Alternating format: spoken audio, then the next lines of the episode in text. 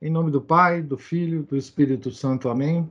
Ave Maria, cheia de graça, o Senhor é convosco. Bendita sois vós entre as mulheres, e bendito é o fruto do vosso ventre, Jesus. Santa Maria, Mãe de Deus, rogai por nós, pecadores, agora e na hora de nossa morte. Amém. São Felipe Neri, rogai por nós. Nossa Senhora de Fátima, rogai por nós. Em nome do Pai, do Filho, do Espírito Santo. Amém. Bem, nós estamos então lendo e comentando o Catecismo Católico da, da Crise da Igreja, do Padre Matias Goudron, da Fraternidade São Pio X. Estamos na página é, 184, na pergunta de número 78. É, nós estamos aqui é, é, no meio da discussão sobre o sacerdócio de mulheres. Então, a pergunta é a seguinte: não se pode acusar a igreja de manter a mulher num estado de inferioridade, com a obrigação de sacerdotes homens, né? A resposta é: a mulher era mantida num estado de inferioridade no paganismo. É ainda o caso hoje, no judaísmo e no islã.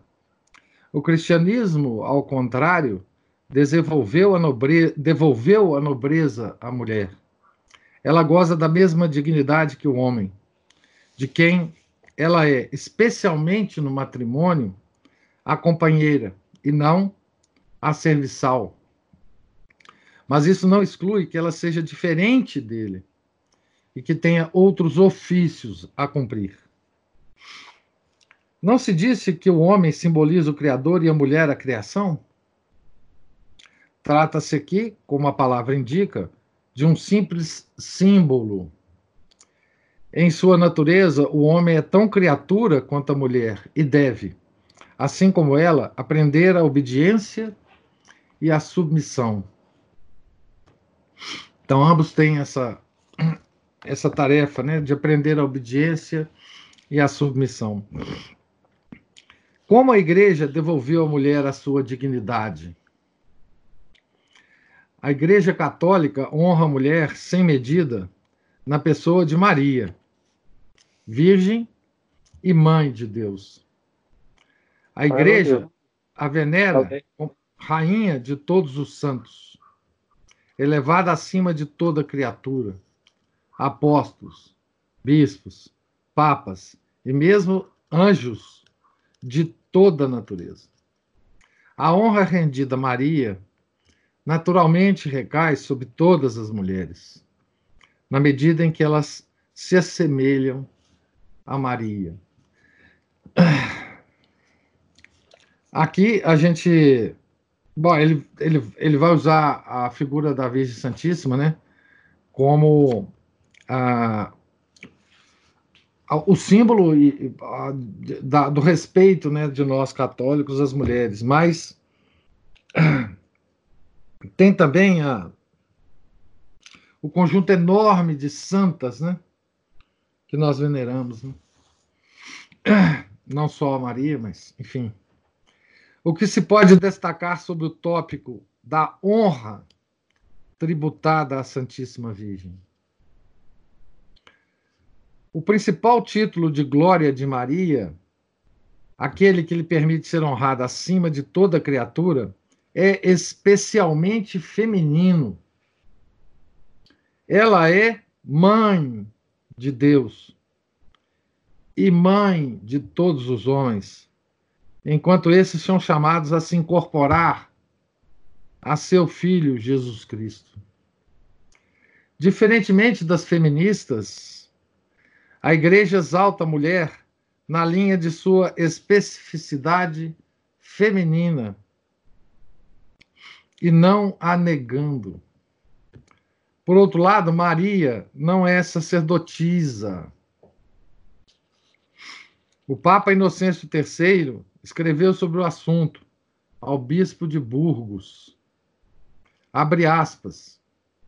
Apesar de a Virgem Maria ser superior a todos os apóstolos tomados em conjunto, não foi a ela, mas a eles que o Senhor confiou as chaves do reino dos céus.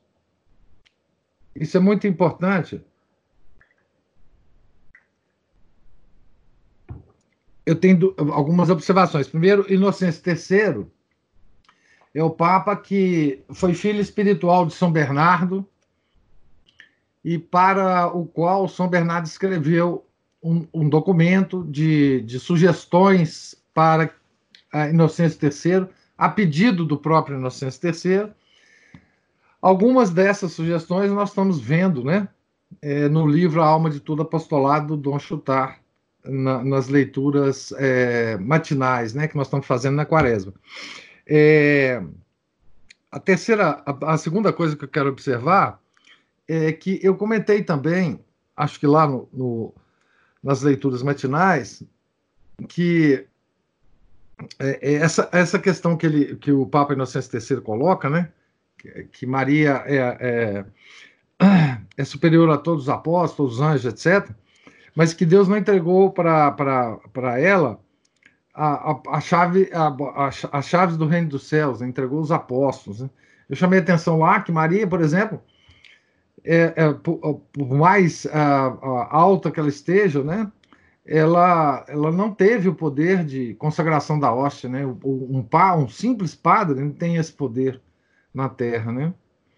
É, são, são, são coisas que, que se pode dizer de Maria tranquilamente e não diminui nada, né? A sua glória, né? Outra coisa é das feministas, né? Essa, essa leitura está sendo muito, muito uh, adequada, né? Porque hoje se comemora por aí, né? O tal Dia da, da Mulher, né? Eu até compartilhei com vocês um, dois textos que eu escrevi sobre isso lá no blog hoje de manhã, né? Então, hoje é um dia apropriado para a gente colocar as coisas é, nos devidos lugares, né? O que se pode dizer do feminismo contemporâneo? Na sua pretensa emancipação da mulher, o feminismo contemporâneo manifesta, na realidade, o maior desprezo pela mulher, já que deseja conformá-la ao modelo masculino em vez de desenvolver os valores propriamente femininos. De fato, a mulher se encontra então em desvantagem. Uma mulher será sempre mal um homem. Então, são palavras definitivas, não tem nada a acrescentar a, a elas né? é, a respeito dessa, desse feminismo moderno. Agora, a, a pergunta 79 por que a igreja exige o celibato dos sacerdotes? Então, agora nós vamos mudar de, de assunto e vamos é, mudar para o celibato, né? É, a exigência do, do celibato, né? Que são coisas que são, que são muito atuais, porque são atacados né, hoje por algumas, é, enfim, por, alguns, é, por algumas declarações de, de cardeais, enfim. Então, por que a igreja exige o celibato, né? Por ser um outro Cristo, o sacerdote deve pertencer inteiro a Deus e a nosso Senhor Jesus Cristo. Como sobe ao altar a cada dia para oferecer o sacrifício do amor divino, deve ele também oferecer seu coração a Deus, com um amor indiviso uma razão suplementar é que o sacerdote deve estar à disposição de todas as almas, como pai e como irmão de todos.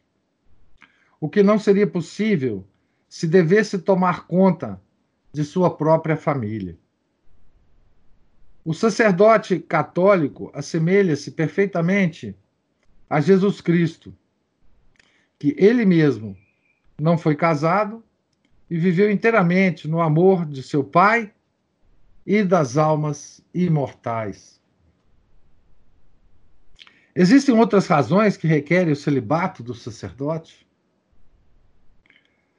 Pode-se destacar que Nosso Senhor, que era virgem, quis que São José e Nossa Senhora, com quem viveu 30 anos, fossem ambos virgens que seu precursor, São João Batista, fosse virgem, que seu discípulo bem-amado, São João, fosse também virgem. Pode-se daí tirar a regra de que é preciso ser virgem para se, se aproximar mais de perto de Nosso Senhor. Ora, o sacerdote é o ministro da Santa Eucaristia. Bonito isso, né? Que ele está lembrando aqui, né? Das pessoas que eram próximas a Nosso Senhor, inclusive o precursor, né? O precursor não era próximo de Nosso Senhor, né? Assim, com a proximidade física, né? É, também o discípulo bem-amado, o São, São José e Nossa Senhora, enfim. Muito bela essa, essa, essa lembrança dele aqui, né? O celibato não é um grande sacrifício para o sacerdote? O celibato é sem dúvida um sacrifício, mas o sacrifício é a lei da vida natural. Muito pouca gente entende isso, né, gente? O sacrifício é a lei da vida natural. Não se pode escolher nada sem, por esse mesmo fato, renunciar a outra coisa. E ainda mais, da vida e da fecundidade sobrenaturais. Do mesmo modo que Cristo resgatou o mundo por sua paixão, assim o sacerdote somente poderá fazer muito pela igreja e pela salvação das almas se viver uma vida de sacrifício. Nossa época, que se inclina a ver no amor humano e na sexualidade as únicas alegrias da vida, tem justamente a maior necessidade do exemplo de sacerdotes e de religiosos que lhe lembrem os valores e os ideais superiores. Então,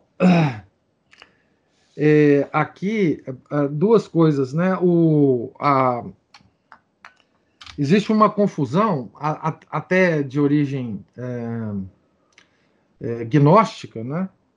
que é, é equiparar sofrimento com o mal no mundo. Né? Então, as pessoas dizem que é, sofrimento é uma coisa má. E se Deus nos pede sofrimento, é porque ele é mal. Essa é a visão, digamos, é, é, simplificada da gnose, né? Então, o mundo moderno ele assumiu essa essa ideia de que sofrimento é um mal e esqueceu-se de um simples fato que o padre Matias nos lembra, né? O sacrifício e o sofrimento, né? É a lei da vida natural. Ninguém vive sem, sem sacrifício ou sem sofrimento, né? E ele lembra o simples fato de você escolher uma ou uma coisa e no mesmo ato da escolha dessa coisa, você está renunciando a outra coisa que você não escolheu, já causa sofrimento. Né? Uh, essa é a lei da queda. É a lei da grande, da, daquele grande momento do pecado original. Né? Essa é a lei sobre a qual nós vivemos. Né? É, o maior exemplo, quem nos deu foi o próprio nosso Senhor Jesus Cristo, que morreu na cruz por nós. Né? É, ele, ele mostra que do sofrimento sai coisa muito boa. E a melhor de todas, a nossa própria salvação, né? o sacrifício. Né? Pergunta número 80. O celibato não é uma coerção antinatural e desumana? Segundo o ensinamento do Novo Testamento, o celibato vivido por causa de Deus é um ideal elevado. Cristo diz que, além dos que são incapazes de se casarem, há aqueles que se abstêm do casamento em vista do reino dos céus. Mateus 19, 12. Que aquele que puder compreender, compreenda. Então, ele não exige o celibato de todos os seres humanos, né? Ao contrário, né? ele estimula o matrimônio da maior parte dos seres humanos. Né? O casamento não é, todavia, uma imagem da união da alma com Deus? O casamento é uma imagem do amor que deve existir entre Deus ou Cristo e a alma. Essa imagem é repetida né, em várias em várias partes do Novo Testamento e em, em vários lugares nos escritos dos santos, né? Mas é apenas uma imagem e não uma realidade. É por isso que o casamento é dissolvido pela morte. No céu não haverá mais casamento. Mateus 22, 20. Todos viverão somente no amor de Deus, que é já para as almas consagradas o único amor. O celibato é, pois, uma antecipação do que será a vida na eternidade. Olha, é, é, que imagem elevada do sacerdócio, né? E do celibato, né? O, o padre celibatário, obviamente, ele está antecipando o único amor que haverá no céu. É? O amor do, da alma para com Deus. Nós aqui ainda precisamos da imagem da alma do, do marido e da mulher para entender essa, essa imagem, para entender a realidade do céu. Né? O, o, o, o celibatário ele já antecipa essa, essa realidade celeste. Né? O casamento não responde profundamente às necessidades da natureza humana? A natureza humana dá também ao homem uma inteligência e uma vontade livre que lhe permitem dominar suas paixões e, em certas circunstâncias, combatê-las em prol de um ideal mais elevado. Sempre lembrando, né? Inteligência e vontade. Nada de sentimentalismo, né? a religião católica é a religião do sentimento, da inteligência e da vontade. O animal não o pode. Age sempre segundo seus instintos. Mas o homem pode. E frequentemente deve renunciar em prol de um bem maior à satisfação de suas paixões sensíveis. Se não o faz, rebaixa-se ao nível dos animais. Por que não se encontra o celibato absoluto dos sacerdotes fora da Igreja Católica? Quando os jovens renunciam à felicidade de fundar um lar para se entregarem totalmente a Deus, dão uma bela prova da vitalidade da igreja e do entusiasmo que a fé pode comunicar.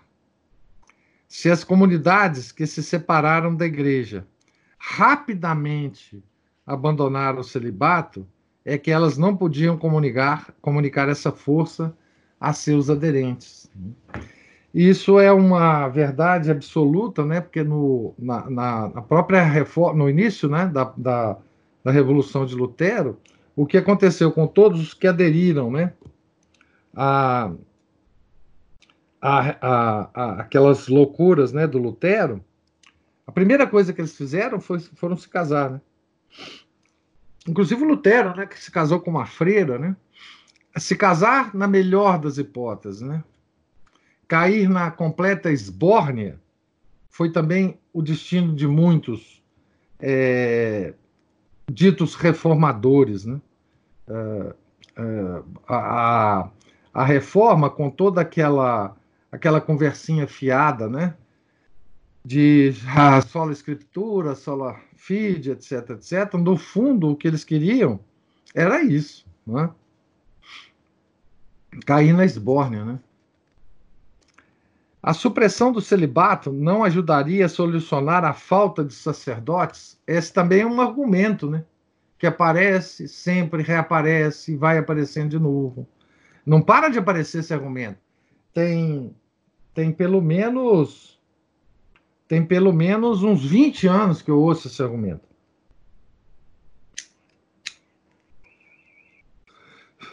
Inclusive, lembro muito bem quando o sujeito ainda não tinha ficado louco, um artigo do, do Reinaldo Azevedo.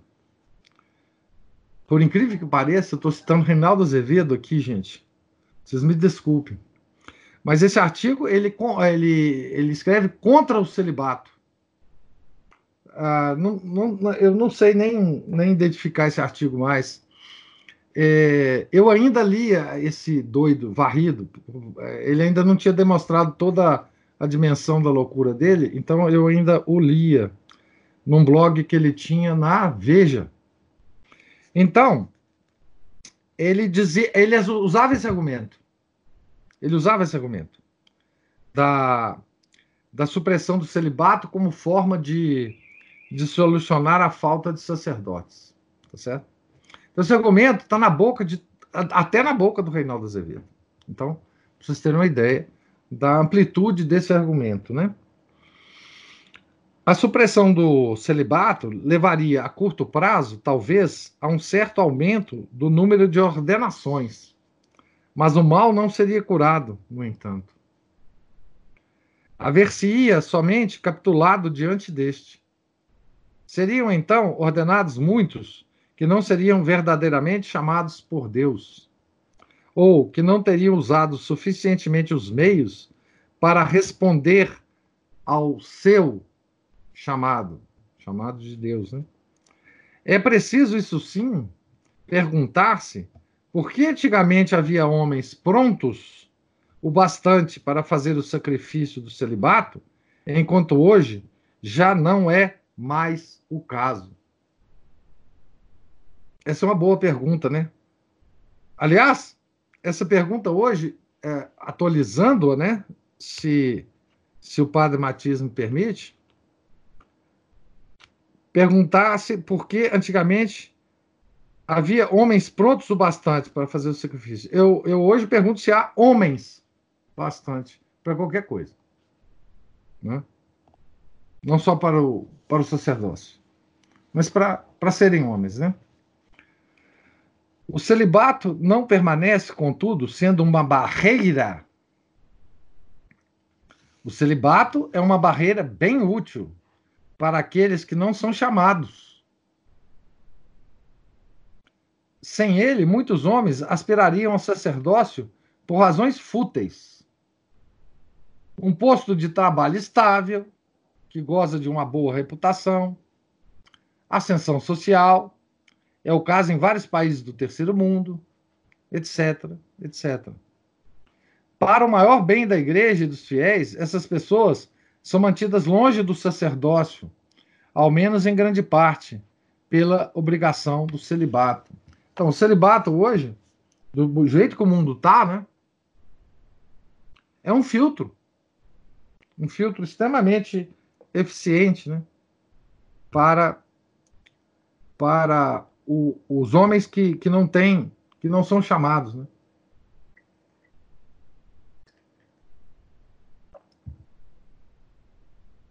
Pergunta 82. A penúltima do capítulo. Né? O celibato é de origem apostólica? É outra coisa que eles gostam sempre de fazer. Vocês estão acostumados a ouvir isso de mim, né? É a tal, vamos voltar para a igreja primitiva. Vamos ver o que a igreja primitiva fazia. Essa, essa coisa de voltar aos tempos apostólicos, como é que lá tudo era diferente, nós, depois de Constantino, mudamos tudo, depois do Concílio de Trento ainda foi pior, essa baboseira toda.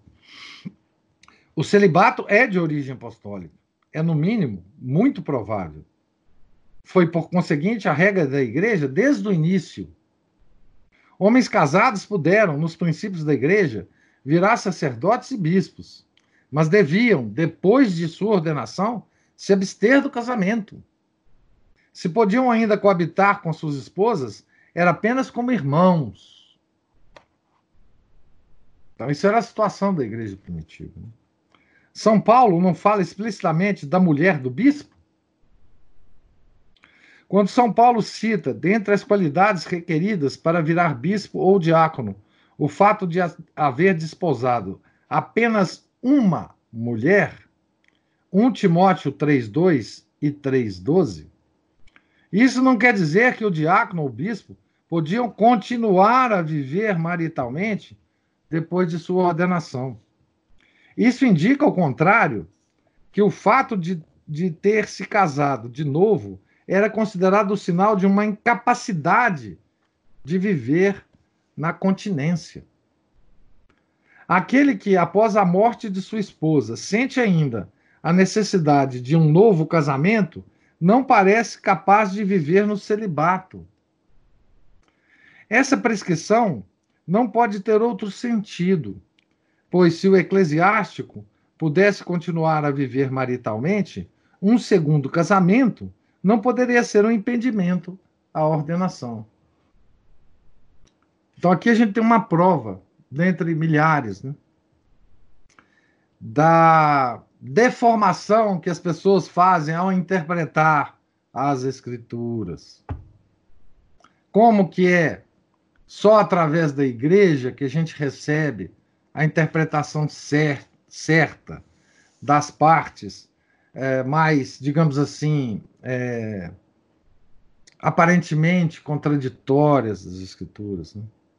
Como a gente se protege da baboseira protestante só na interpretação oficial da igreja sobre as escrituras.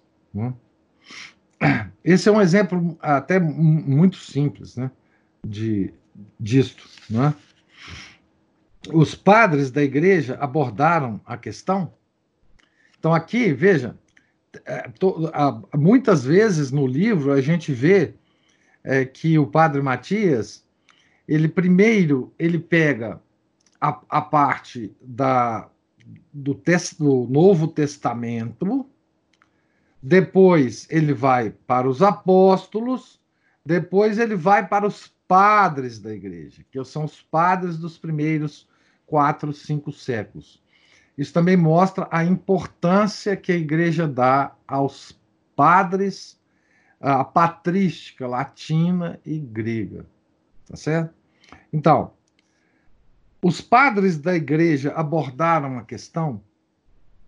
Um padre da igreja, Santo Epifânio de Salamina, 315 a 403, testemunha, abre aspas para Santo Epifânio. Os sacerdotes são escolhidos primeiramente dentre os homens virgens, ou senão dentre os monges mas se dentre os monges não se encontrarem pessoas aptas a cumprir este servi esse serviço, costuma-se escolher os sacerdotes entre que, aqueles que vivem na continência com sua esposa, ou que depois de um único casamento ficaram viúvos. Fecha aspas. Aqui ele cita a obra de Santo Epifânio, na nota de pé de página. Essa regra era observada por toda parte. O mesmo padre da igreja se, se queixa de que essa regra não fosse observada por toda parte e faz esse comentário, Santo Epifânio ainda, abre aspas. É, em vários lugares, os sacerdotes, os diáconos e os, e os subdiáconos ainda geram filhos. Respondo que não está conforme a regra, mas que isso acontece por causa da indolência dos homens. Aqui a obra é uma outra que ele cita de Santo Epifânio. A primeira obra chamava Expositio Fidei, agora é adversos hereses. As leis sobre o celibato eclesiásticos não datam do século IV? As primeiras leis explícitas, ênfase aqui para explícitas, que conhecemos sobre o celibato dos clérigos, foram com efeito promulgadas no século IV. É preciso, todavia, notar que não foram apresentadas como uma novidade mas como uma retomada da antiga disciplina. Os padres do Concílio Africano de 390 referem-se explicitamente à tradição apostólica quando inculcam de novo a obrigação do celibato. Aqui, ele, na nota, diz assim: ver a esse propósito o excelente livro do padre Christian Cochini, eh, jesuíta, Origine apostolique do celibato sacerdotal, Origem apostólica do celibato sacerdotal, Paris Namur, Letelier, 1981. Um livro né, do, do jesuíta padre Christian Cochini. Como explicar que alguns autores façam datar do século XII os celibatos o celibato dos sacerdotes? A afirmação segundo a qual o celibato seria uma invenção do século XII contém apenas um elemento verdadeiro. O Concílio de Latrão II decidiu, em 1139, que os casamentos contraídos por clérigos que já tinham recebido as ordens maiores não seriam mais somente proibidos, mas também, doravante, inválidos. Antes, o casamento de um sacerdote ou de um diácono era gravemente pecaminoso, mas, entretanto, válido. Então, a única verdade que tem nessa coisa, né, é essa, essa determinação do Concílio de Latrão II. Mas não invalida nada a, a origem apostólica né, do, do celibato. Agora, a última pergunta sobre esse capítulo, que está todo o sacerdócio no meio da crise. Né? Por que os sacerdotes das igrejas orientais católicas podem viver maritalmente? A Igreja do Oriente, num concílio realizado no século VII, em Constantinopla, o concílio de Trullo, de, do ano 691, fez concessões à prática que já tinha se espalhado. Permitiu aos sacerdotes continuar a usar de um casamento contraído antes da ordenação. Esse concílio somente conservou a antiga disciplina do celibato para os bispos. Essa regra foi depois tolerada pelos papas para os sacerdotes da Igreja Oriental, que retornaram à unidade da Igreja. O uso oriental é, pois, apenas uma tolerância.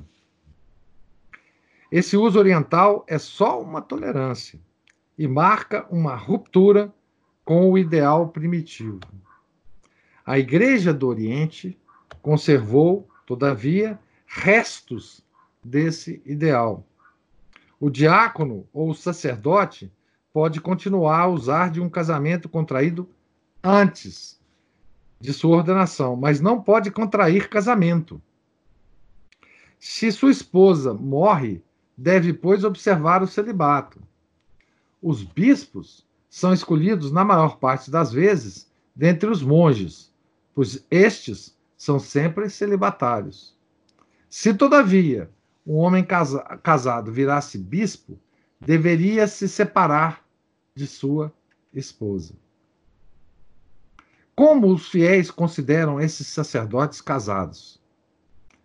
Os fiéis da Igreja Oriental consideram muito frequentemente os sacerdotes casados inferiores aos sacerdotes monges.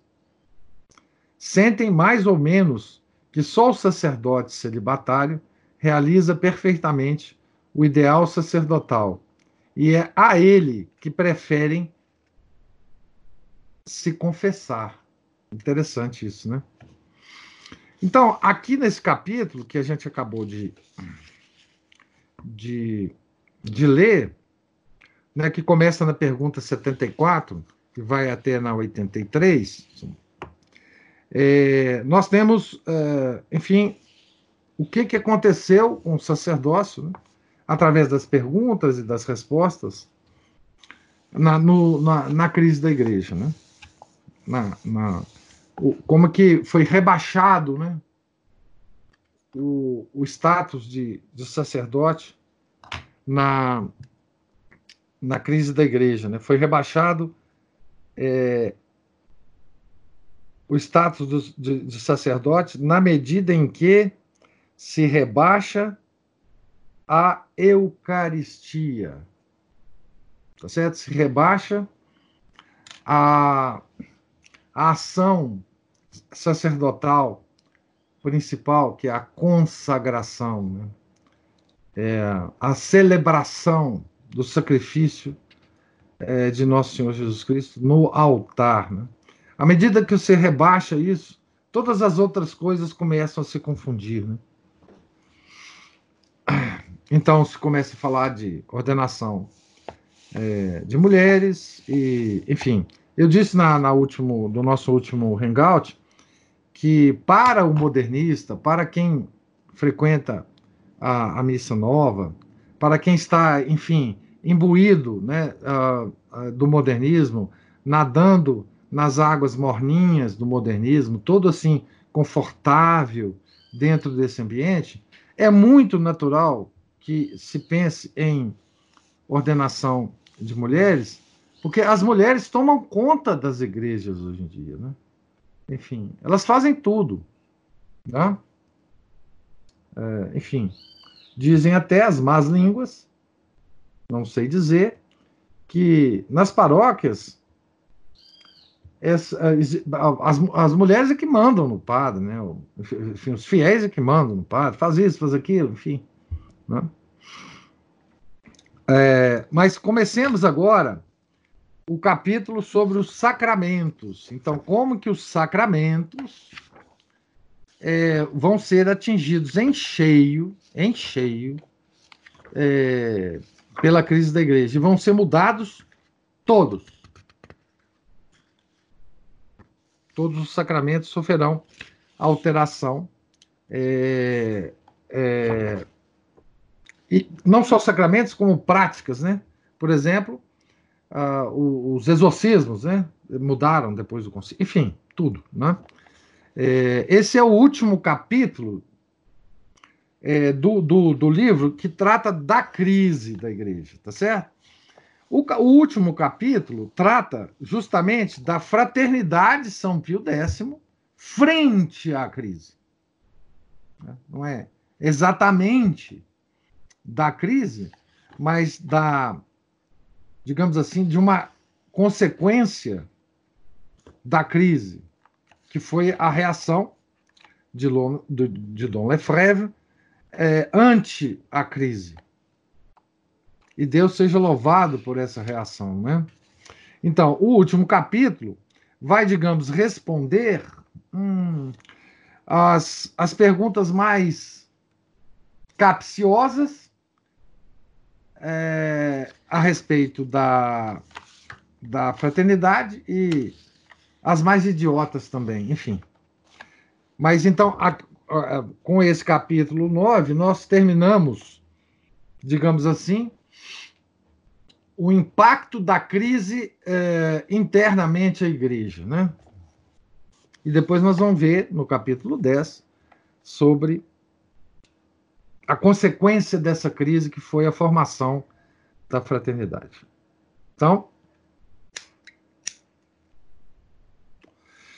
comecemos o capítulo 9 com a pergunta 84.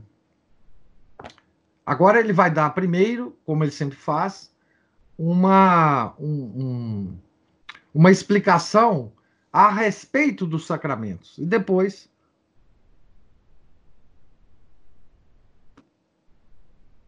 sobre a mudança desses sacramentos, né? O que é um sacramento? E aqui nós vamos entender que, que a igreja é eminentemente sacramental. Né? Um sacramento é um sinal sensível instituído por Jesus Cristo para nos comunicar sua graça.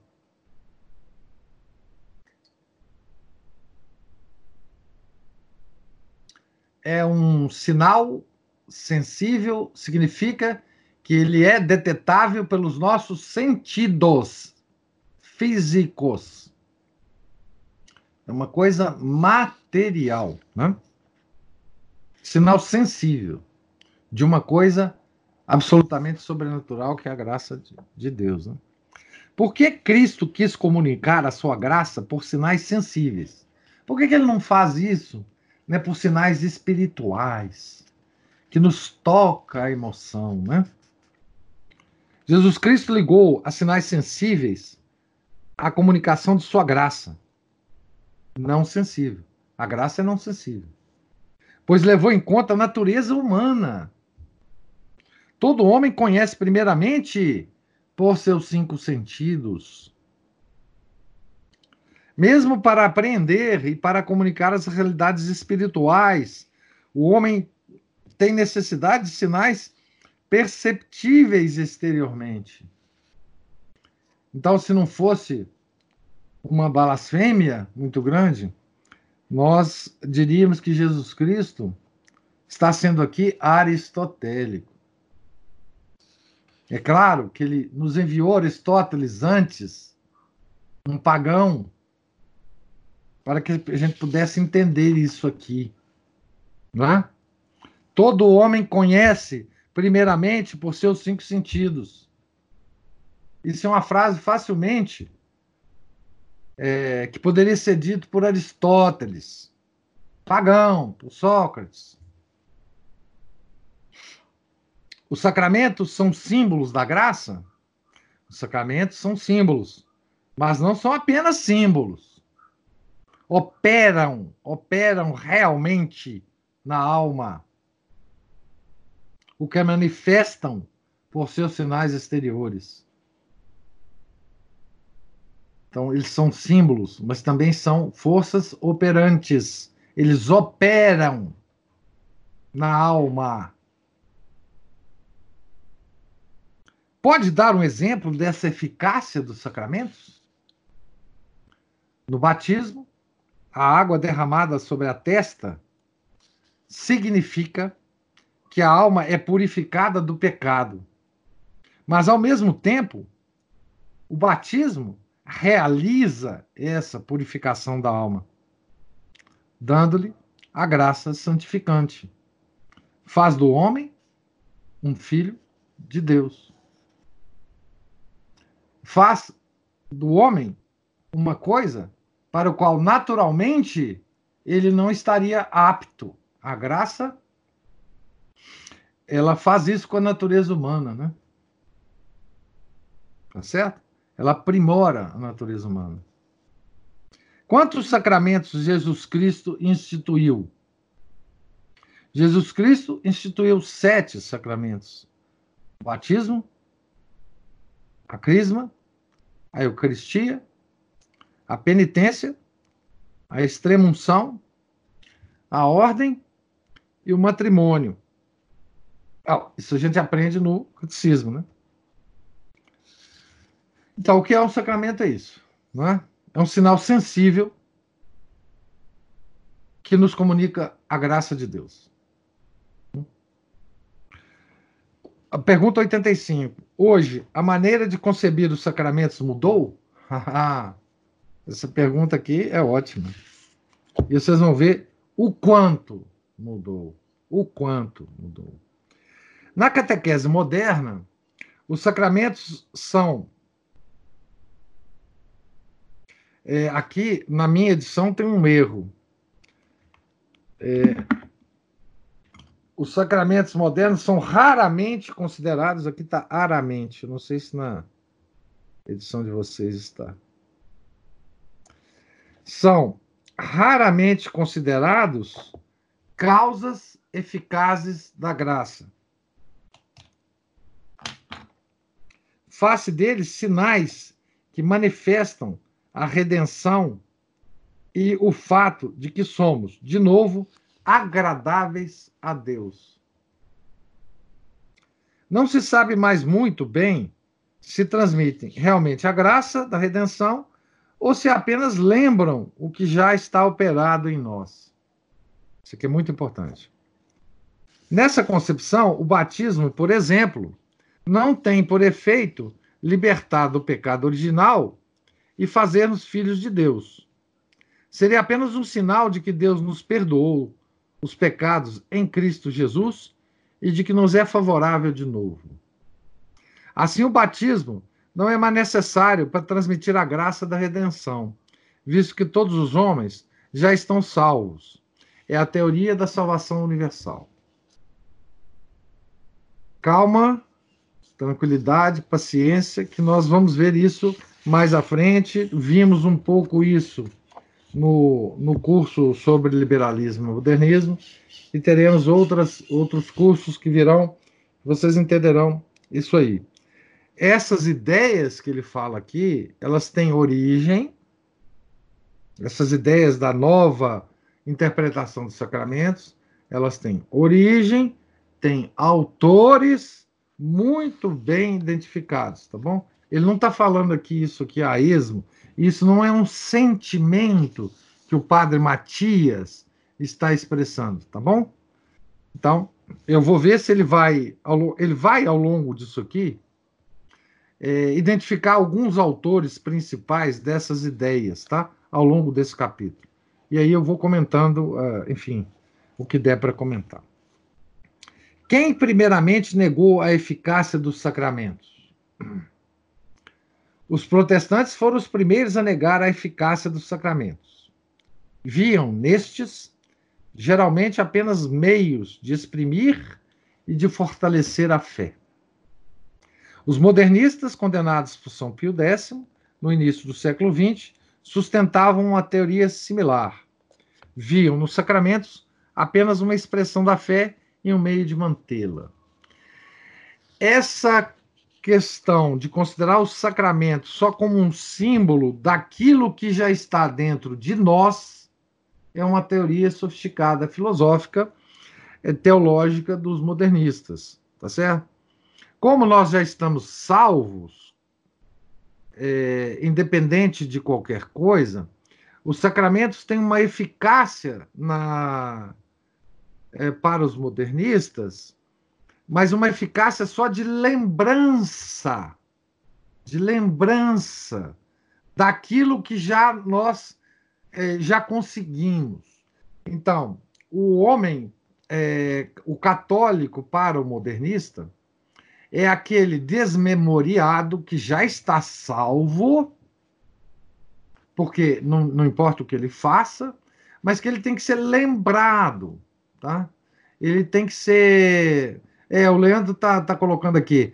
É, uma, é, ele tem que, é, ele tem que é, se dar nele uma tomada de consciência da, da faísca divina que existe em nós.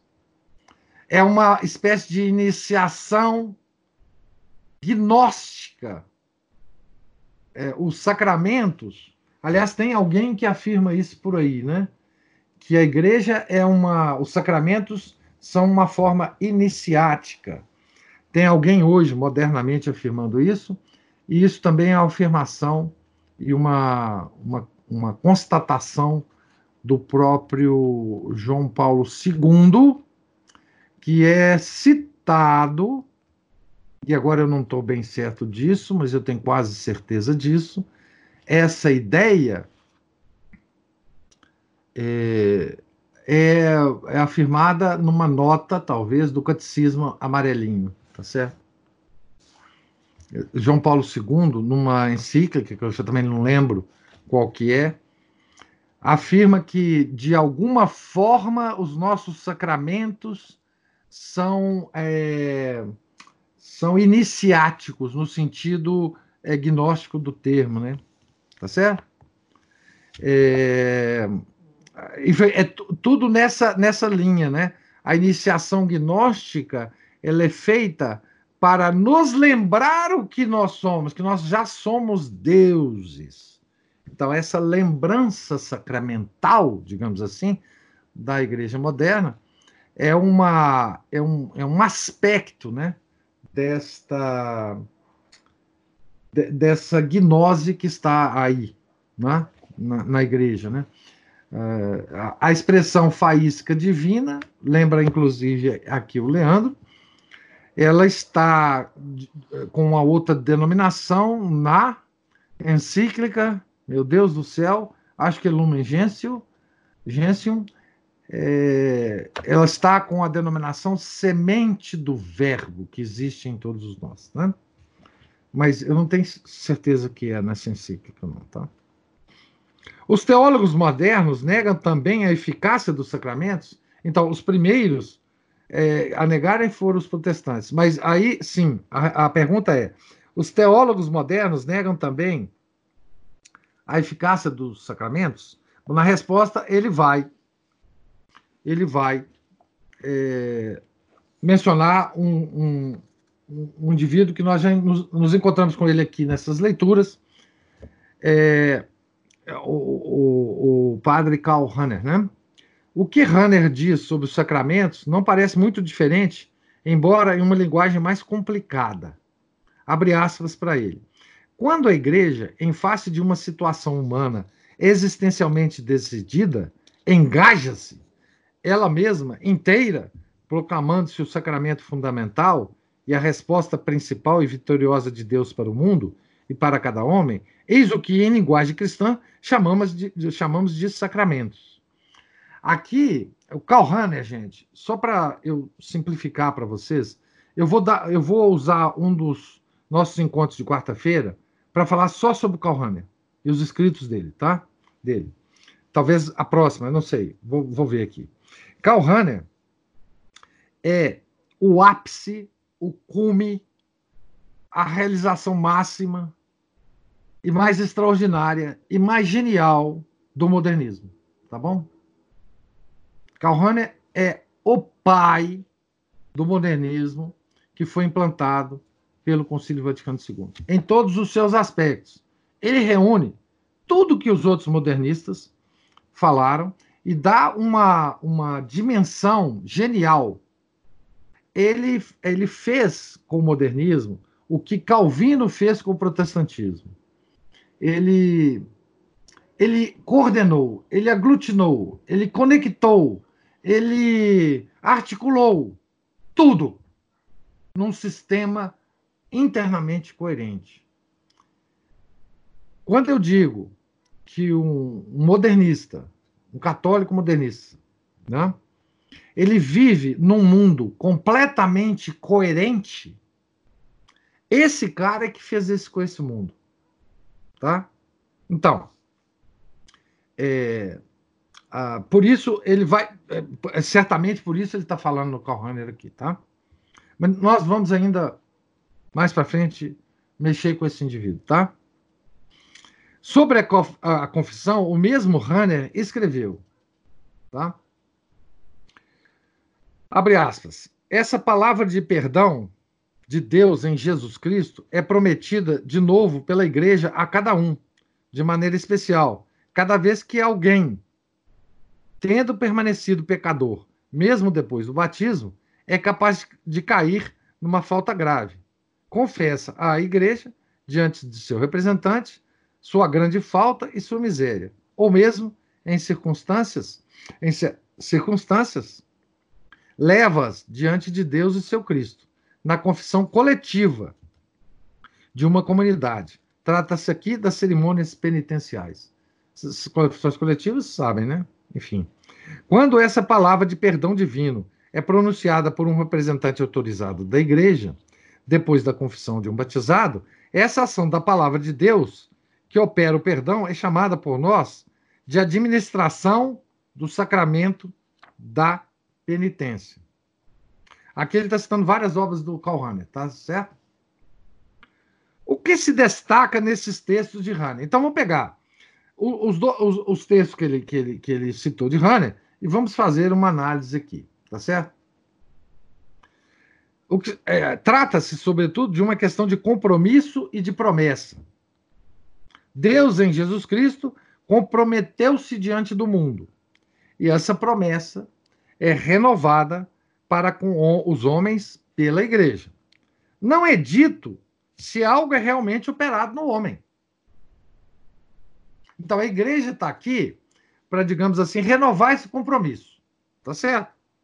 Ademais, na citação acima, a cerimônia penitencial e confissão são postas quase no mesmo plano. Enfim, parece o sacerdote, eh, parece, enfim, parece, o sacerdote não perdoa os pecados como representante da igreja, mas de Cristo, em nome de quem pronuncia a palavra de perdão. Então, se ele está é, equiparando a confissão, o confessionário, com essa aqui de que ele chama de confissão coletiva ou cerimônias penitenciais, ele está dizendo que você falar com um padre os seus pecados, declarar os seus pecados e obter a, o perdão dele, né, é o mesmo que você declarar os seus pecados diretamente para Deus nessas confissões coletivas. Tá certo? Então, é mais ou menos isso que o padre Matias está querendo dizer. Hanner desenvolveu em outro lugar as mesmas ideias? É, Hanner não é sempre fácil de entender, mas em sua obra se acham sempre as mesmas ideias. Lê-se, por exemplo, na palavra sacramento, no Lexo Sacramento, Mundi, de que Hanner é coautor. Então, ele é coautor de um, de um lexo, léxico, desculpe, chamado Sacramento Mundi, em que lá vai, vai ter várias definições, etc. Então vamos lá, abre aspas. Assim, os sacramentos se manifestam como símbolos reais, pessoas e pessoais e atuais, fundados por Deus na criação e formados humanamente na história da salvação. Por meio do acontecimento de Cristo, derivando da igreja como o corpo de Cristo e primeiro sacramento, por meio dos quais, com outros gêneros de comunicação indispensáveis e cristiformes, cristiformes, atenção para essa, para essa expressão, se pode e se deve conhecer, compreender e experimentar quem é Deus e o que ele é e será para o homem, para a sua salvação são sinais para a divina aceitação e reabilitação de todo homem para sua condição pessoal física, com o seu mundo material e mental, mas por meio dos quais o homem assim agraciado pode se realizar na igreja, em vista de Deus Pai e graças à sua palavra na eterna na vida eterna do Espírito Santo. Tá certo? O que que essa passagem significa? Aqui o padre Matias quase demonstra que perde a paciência. So, ele diz assim: sobre essa verborragia, encontra-se a ideia de que os sacramentos são símbolos com cuja ajuda o homem deve reconhecer e experimentar quem é, de novo, agradável a Deus. Quanto a saber se os sacramentos operam realmente esse retorno à graça com Deus, isso não é precisado. Mas fica suficientemente duvidoso, já que os sacramentos são apenas intermediário, intermediários entre outros. E aqui eu também quero chamar atenção para uma expressão que, que é de um documento uh, do Conselho Vaticano II que define a igreja como sacramento. E agora eu não sei é, Uh, agora eu não sei é, qual que é, mas é o documento que fala sobre a constituição da Igreja do Concílio Vaticano II. E aqui está, no, no próprio escrito do Calhane, né, é, derivando da Igreja como corpo de Cristo e primeiro sacramento. Tá certo? Pois bem. Pergunta 86. Os sacramentos são celebrações comunitárias? É verdade que o cristianismo tem um, um caráter comunitário. Os cristãos, membros do corpo místico de Cristo, estão a esse título intimamente unidos entre si. Do fato de que os sacramentos nos inserem no corpo de Cristo e nos unem sempre mais intimamente a Ele, estimulam também a comunhão entre os cristãos. Mas o efeito principal é, primeiramente, a união com Cristo, de que decorre a união dos cristãos entre si. Ora, essa ordem é com frequência invertida hoje em dia. Considera-se primeiro os sacramentos, os sacramentos celebrações comunitárias, que, uma vez comunitárias, favorecem a união dos homens com Deus. Dir-se-á, por exemplo, que o efeito principal do batismo é a recepção do batizado na comunidade paroquial, o que é, fa é falso.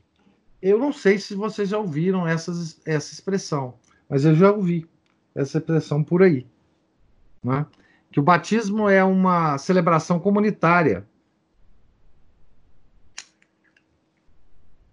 que faz com que o, o batizado seja recebido na comunidade paroquial.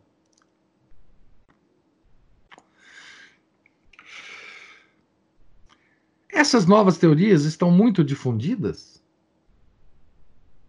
Lê-se com surpresa sob a pena do cardeal Ratzinger. Lembrando que, é, na época que foi escrito esse livro, o Papa reinante era João Paulo II. Então, vamos ler Cardeal Ratzinger, abre aspas.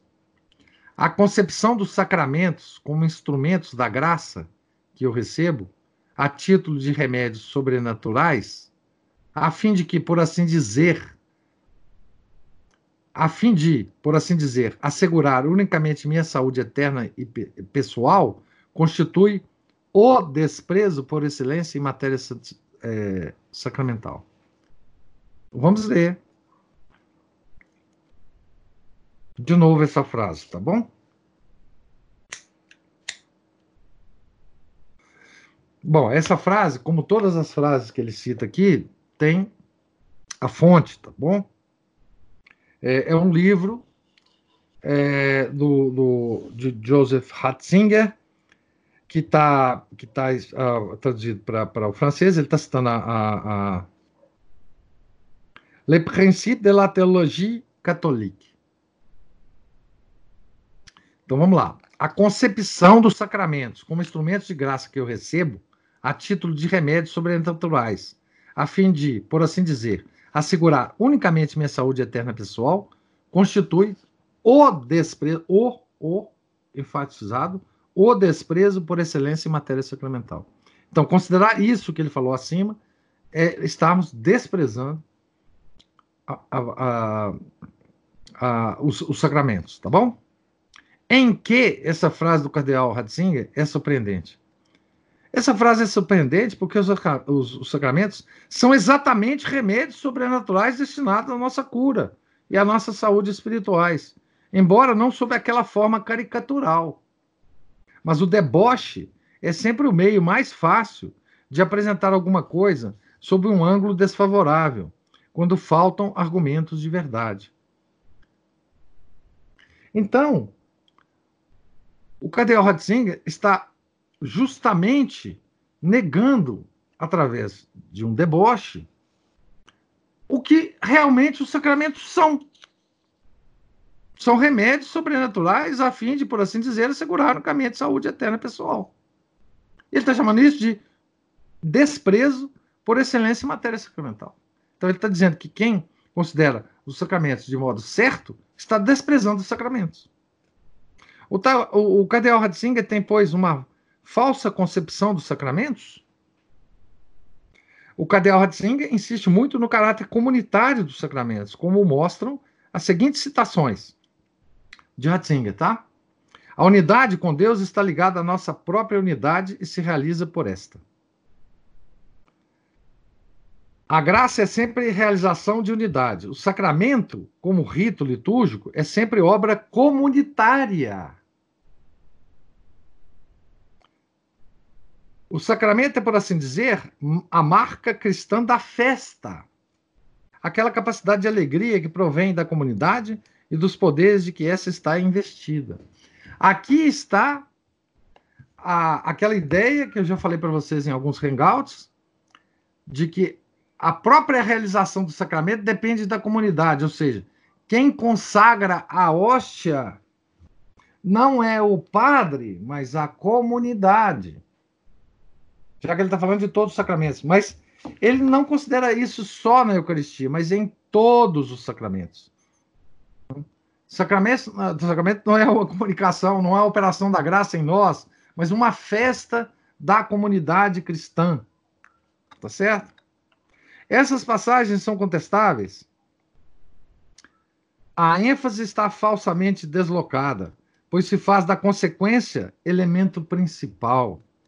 A união dos cristãos em si, a alegria da fé e da salvação, etc., são as consequências e não a essência da graça que une a Deus. Tá certo? Então, a, o erro aqui está em é, é, misturar a, a, prioridade das coisas. Né? Nós recebemos os sacramentos que operam em nós a graça de Deus e por isso somos alegres, por isso gostamos de festejar, por isso gostamos de nos encontrar como irmãos em Cristo. Mas não é esse encontro que promove a graça. Esse encontro, inclusive, não é absolutamente necessário para a graça. Certo? Pergunta 87. A igreja pode suprimir ou acrescentar sacramentos?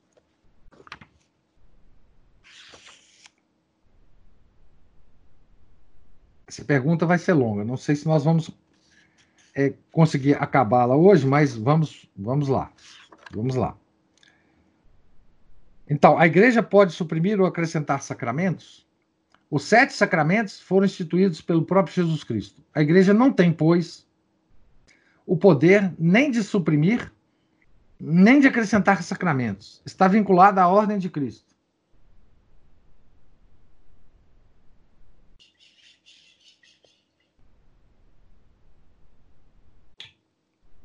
Foram suprimidos ou acrescentados sacramentos depois do Vaticano II? Sem ter sido explicitamente suprimido, pode-se dizer que o sacramento da confissão está quase morto. Na prática, em numerosas partes da igreja. E, por outro lado, sem o apresentar como sacramento explicitamente, alguns introduziram na igreja o rito pentecostal da, da efusão no espírito, ou o batismo no espírito que é dado pela imposição de mãos e que se assemelha estranhamente a um oitavo sacramento. Isso é gravíssimo, né? Isso é gravíssimo. O sacramento da penitência, da penitência não é hoje administrado sob a forma de cerimônias penitenciais? A cerimônia penitencial que pretende, em muitos lugares, substituir a confissão não é idêntica ao sacramento. Essa cerimônia não tem o poder de perdoar os pecados, em particular, os pecados mortais. Por que as absolvições coletivas, dadas nas cerimônias penitenciais, não podem perdoar os pecados mortais? O Concílio de Trento definiu solenemente que é necessário confessar em detalhe os pecados mortais cometidos depois do batismo para poder receber a absolvição deles, e que essa obrigação vem do próprio Deus. Logo, a igreja não pode mudá-la. Aqui ele vai então falar o que o Concílio de Trento disse, abre aspas. Se alguém disser que no sacramento da penitência, para obter a remissão dos pecados, não é necessário, por direito divino, confessar todos e cada um dos pecados mortais, seja anátema. 14 quarta sessão do Concílio de Trento, Cânon 7. Eu já expliquei para vocês que esse seja anátema é esteja excomungado da igreja todo mundo que é, mantiver a afirmação anterior. Quais são os casos de grave necessidade que justificam a absolvição coletiva? Os casos de grave necessidade que justificam a absolvição coletiva são, principalmente, os perigos de morte iminente num navio que afunda, por exemplo, ou num campo de batalha. Deixa eu ver, eu, eu, tá, tá aqui me dizendo que eu pulei uma pergunta que talvez se, pulei a, que pergunta, hein? Ah, pulei a pergunta do livro, é? Meu Deus do céu. A pergunta anterior, professor. É...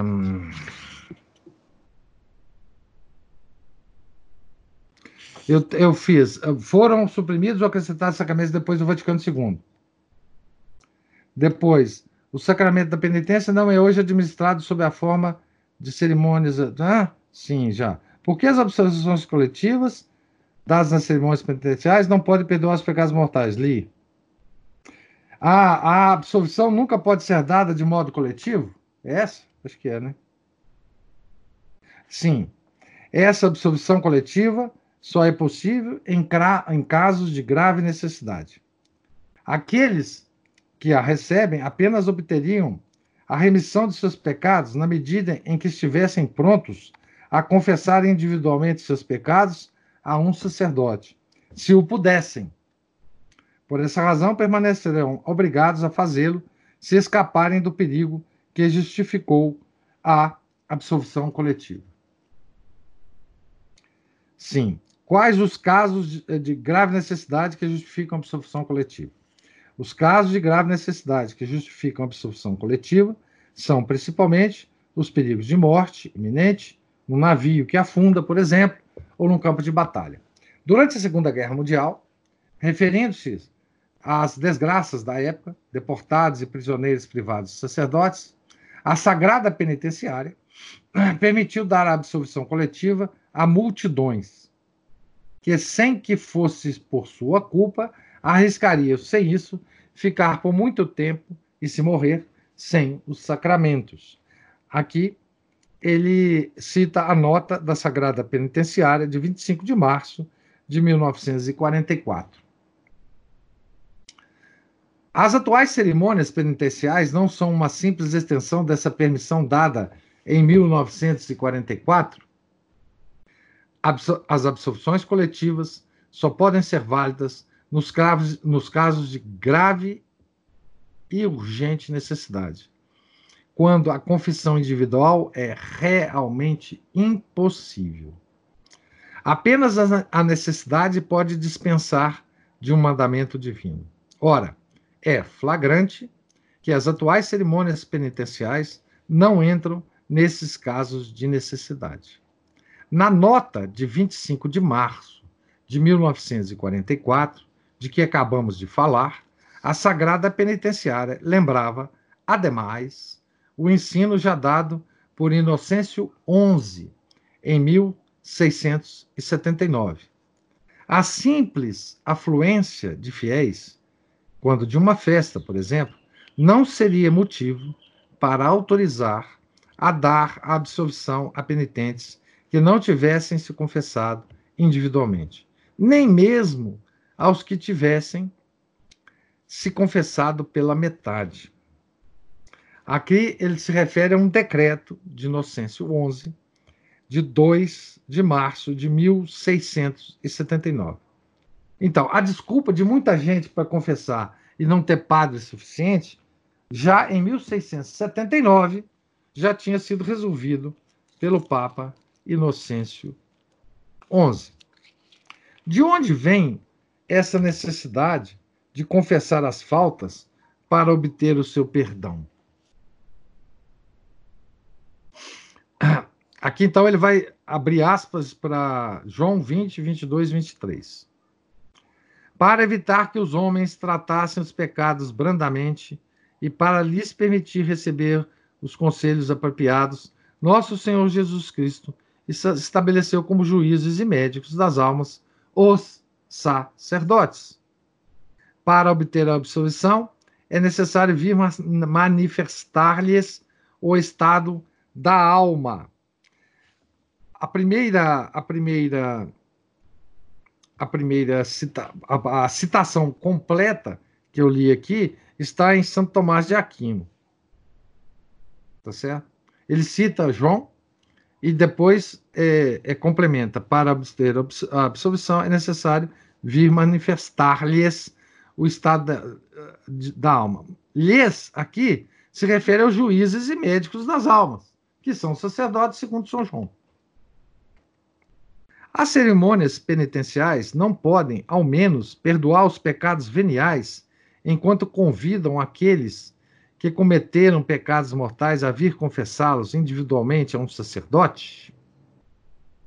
Isso também é uma pergunta relevante, né? Esse convite a vir confessar em privado os pecados especialmente graves terá necessariamente um efeito dissuasivo depois de tal anúncio, quem terá ainda a coragem de vir se ajoelhar no confessionário, manifestando assim, assim aos olhos de todos que cometeu faltas particularmente pesadas? Curioso, né? Se você faz uma, uma tal cerimônia, né?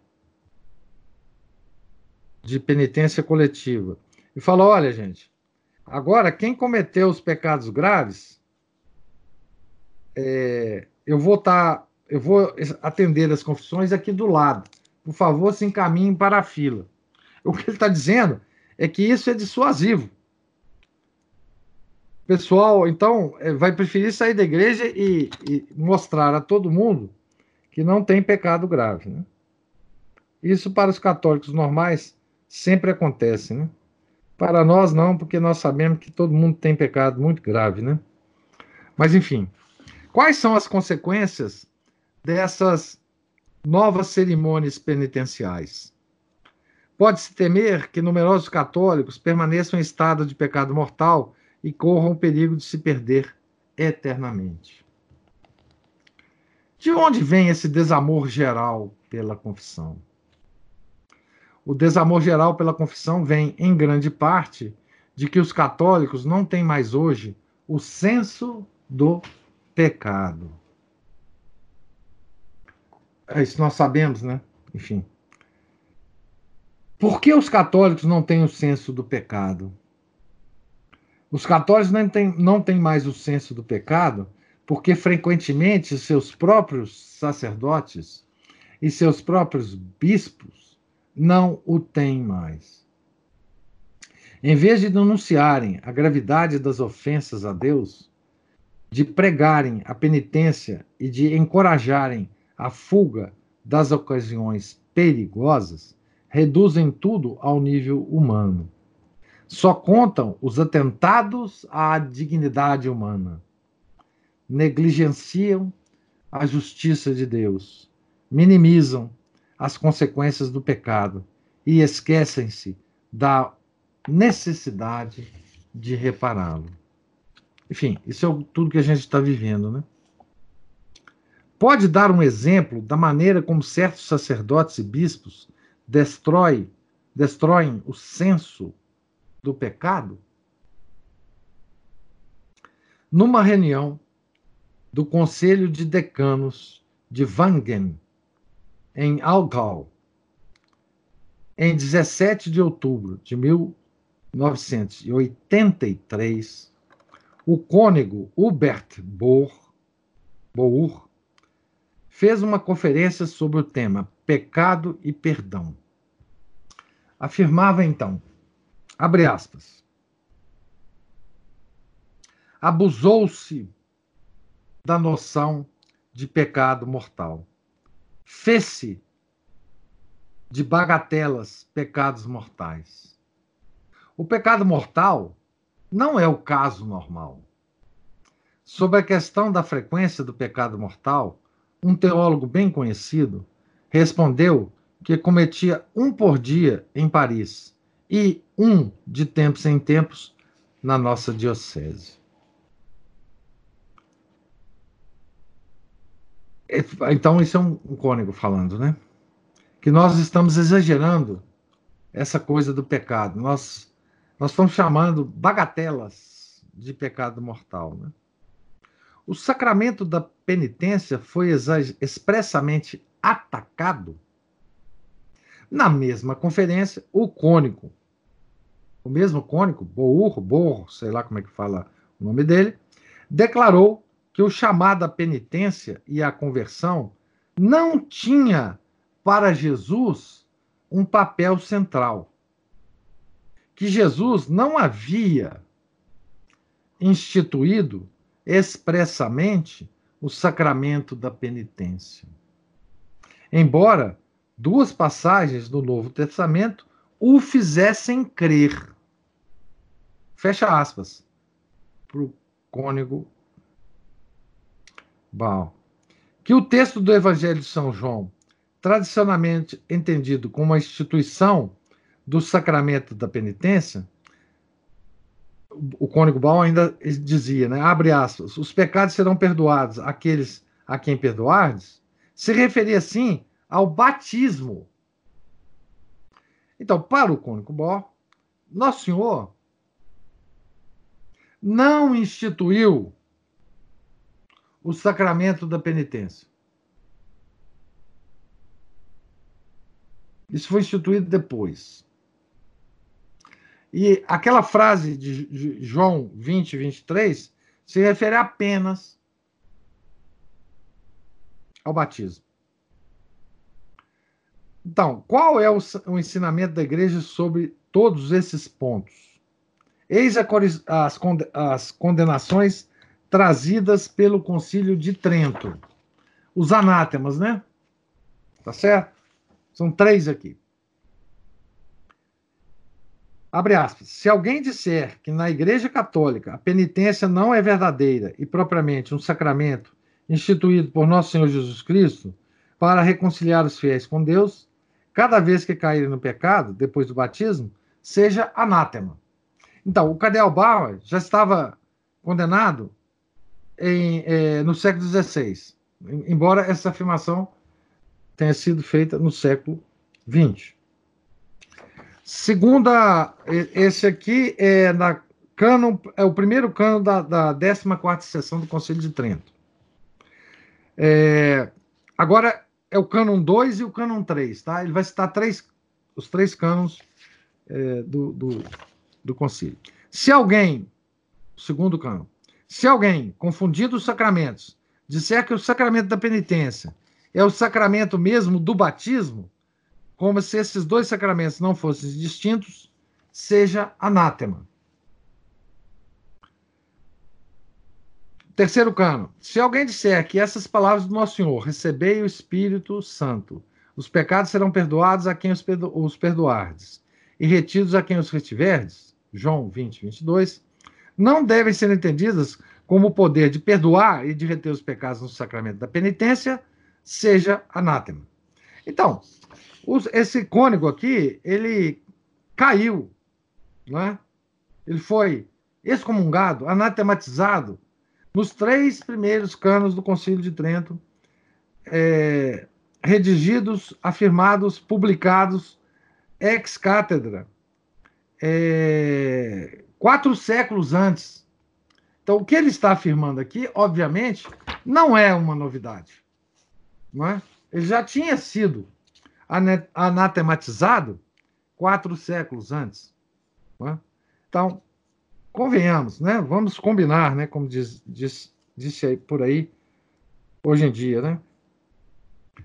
É, essa, essa fala, essa verborragia, essa, essa conversa fiada, né?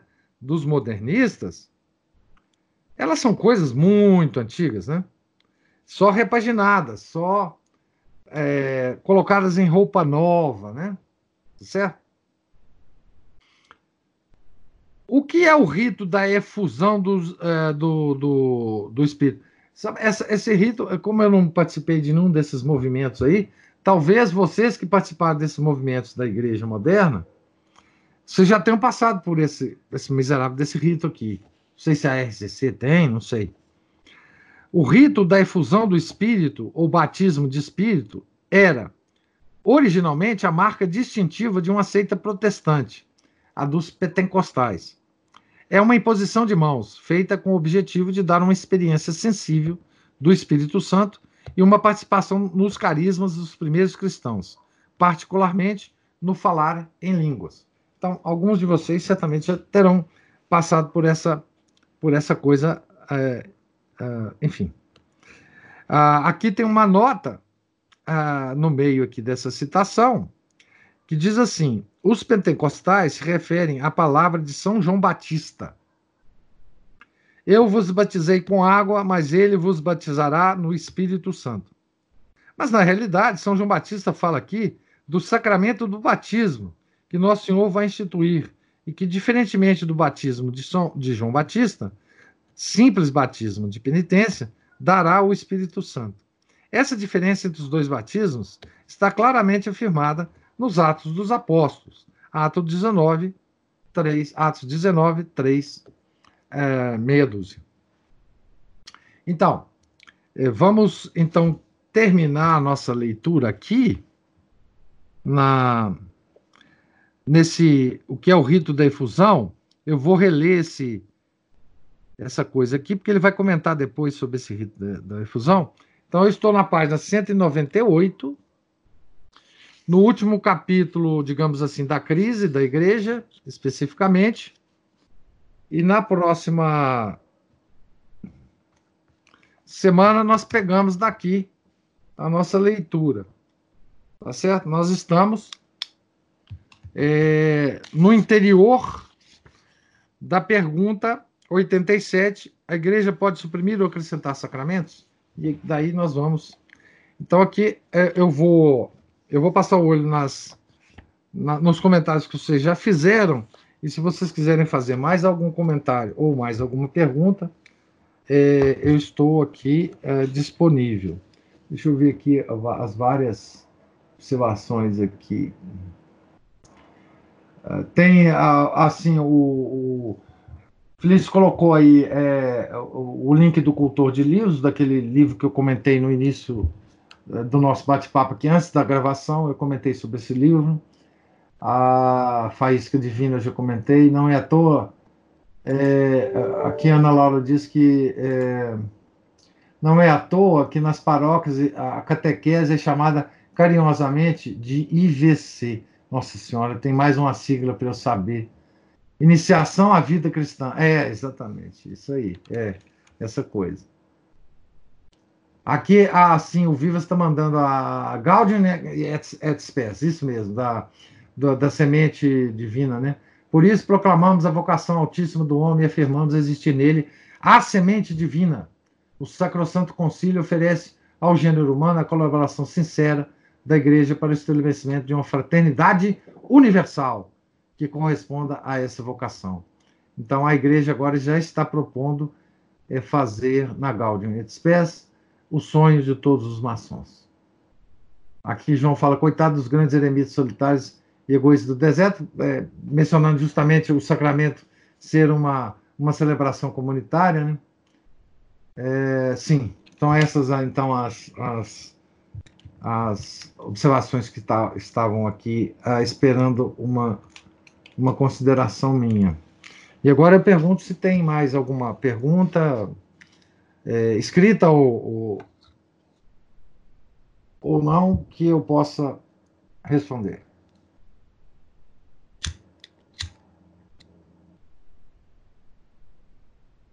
Coragem, gente. Professor, eu, eu não sei se o Padre Matias comenta sobre a questão da longevidade sobre eles falarem essa, esse documento trata sobre a igreja, né? Aham. Logo no início. Fala-se que, abre aspas, mas porque a igreja em Cristo é como que o sacramento. Exatamente, foi exatamente. Isso foi tirado da obra de Karl Rahner. Ele fala isso aqui numa citação que eu, que eu li do Karl Rahner. Ele, ele equipara a igreja como um sacramento. Uhum. É, bom, é, é, essa ideia é, tem rios de, de artigos escritos sobre isso, tá? Sobre essa, essa parte, né? É, é quase como uma instituição de um novo sacramento, né? Enfim. É, mas, na verdade, ninguém entende o que é aquilo. Né? Ninguém entende o que, é, o, que, o que o concílio quis dizer com aquilo. Né? Mas tem rios e rios de artigo é, comentando sobre isso. É uma coisa misteriosa, faz parte da, reborra, da verborragia, mas faz parte também da, da malícia, né? da, da, da, da confusão maliciosa que nos colocaram. Né? A igreja nunca foi, em nenhum momento, definida como sacramento. A igreja administra os sacramentos. A única que administra os sacramentos. Que é onde flui a vida de nosso Senhor Jesus Cristo. Né? Onde nós obtemos as graças necessárias para a gente nos, para nos encaminharmos ao céu. Né? Então, a igreja como sacramento, ninguém entende isso. Né? Mas é uma ideia que já está em Karl Rahner. Tá? Ah, entendi, porque eu já tinha me deparado com vários artigos que eles comentam dos problemas do concílio em que eles falam dessa passagem e realmente eu sempre achei ela muito confusa. Não, o, o, o, próprio professor Orlando Fidel deve ter escrito uns, uns, uns de, dezenas de artigos sobre isso. É, enfim, é, é, é, uma coisa extraordinária que a igreja se defina como um sacramento, né? Uma coisa é que a igreja moderna, enfim. Isso é uma forma também de, de, de descreditar, desacreditar dos sacramentos instituídos por Nosso Senhor, né? É, a igreja, a, na, na, tentativa de criar novos sacramentos, né? O que ela está dizendo é que a obra de Nosso Senhor não está completa, quer dizer, que a, a vida dele transmitida a nós pela igreja está faltando alguma coisa nisso, né? que ele talvez tenha se enganado. Né? No fundo, basicamente é isso. Porque se, se, ele, se ele instituiu sete sacramentos, esses, são esses. São esses que o, a segunda pessoa da Santíssima Trindade é, escolheu para nos infundir a sua graça. Né? Operar em nós a sua graça.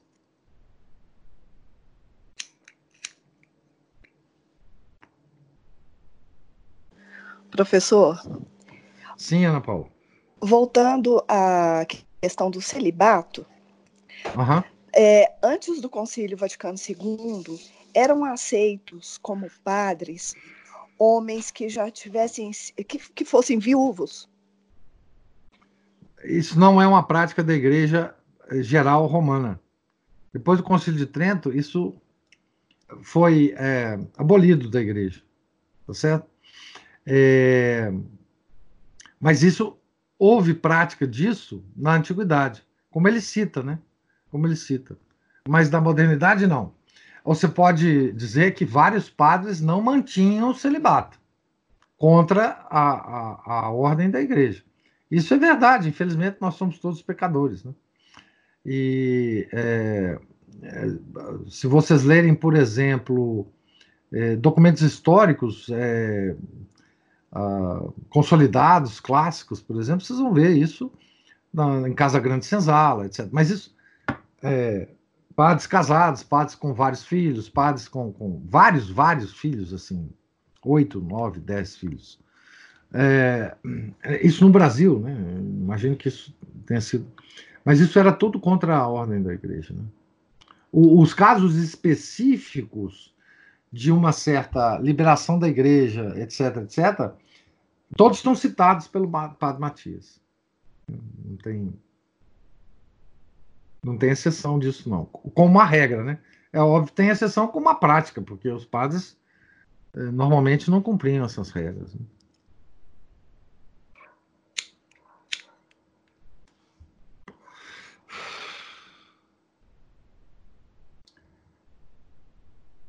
Queria saber se é lícito, aqui tem um, uma pergunta. Um padre afastar um cristão de um sacramento por vontade pessoal. Digo, do sacramento da confissão. Por mais pecador que esse cristão possa ser. Não. O padre estaria cometendo um pecado horroroso se ele fizesse isso. O que ele pode fazer durante a confissão, se ele notar que o, o, o indivíduo não esteja é, evidentemente arrependido do pecado, ele dizer para ele: Olha, eu não vou te dar absolvição, você vai voltar, vai meditar sobre isso e, e, e voltar aqui para eu te dar a absolvição. Ele não pode negar a confissão, ele pode negar a absolvição. Tá certo? Isso a gente tem casos, uh, os casos mais é, quase cômicos, né? É do Padre Pio, né?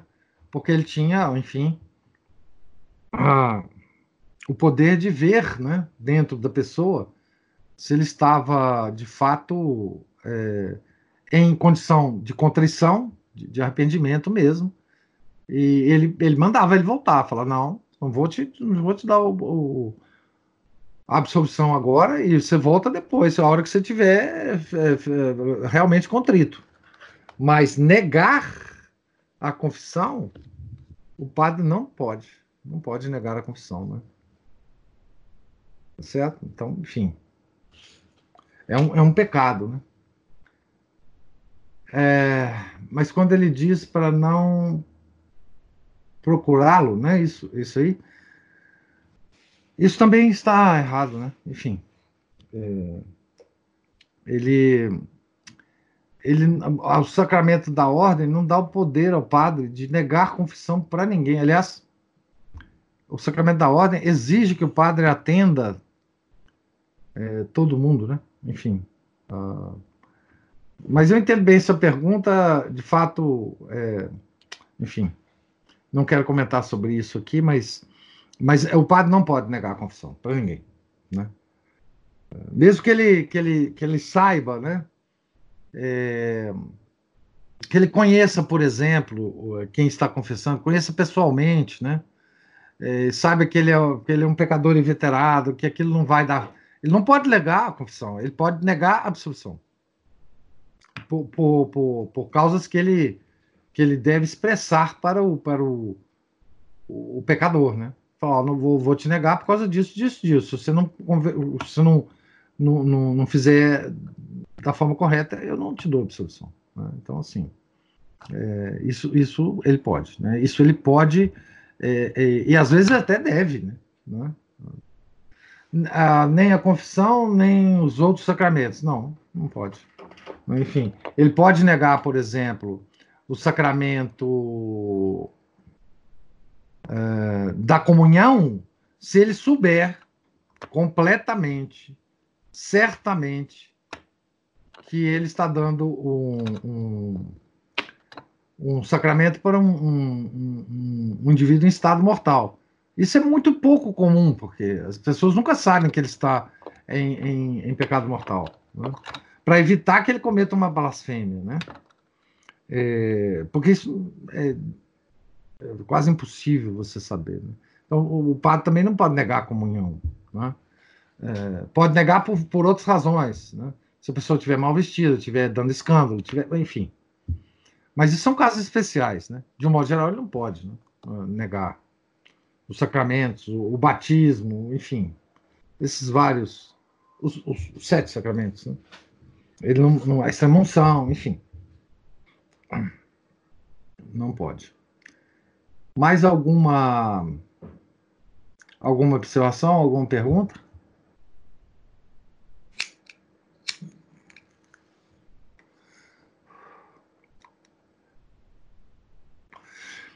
Então, vamos terminar então com uma oração. semana que vem a gente continua essa leitura.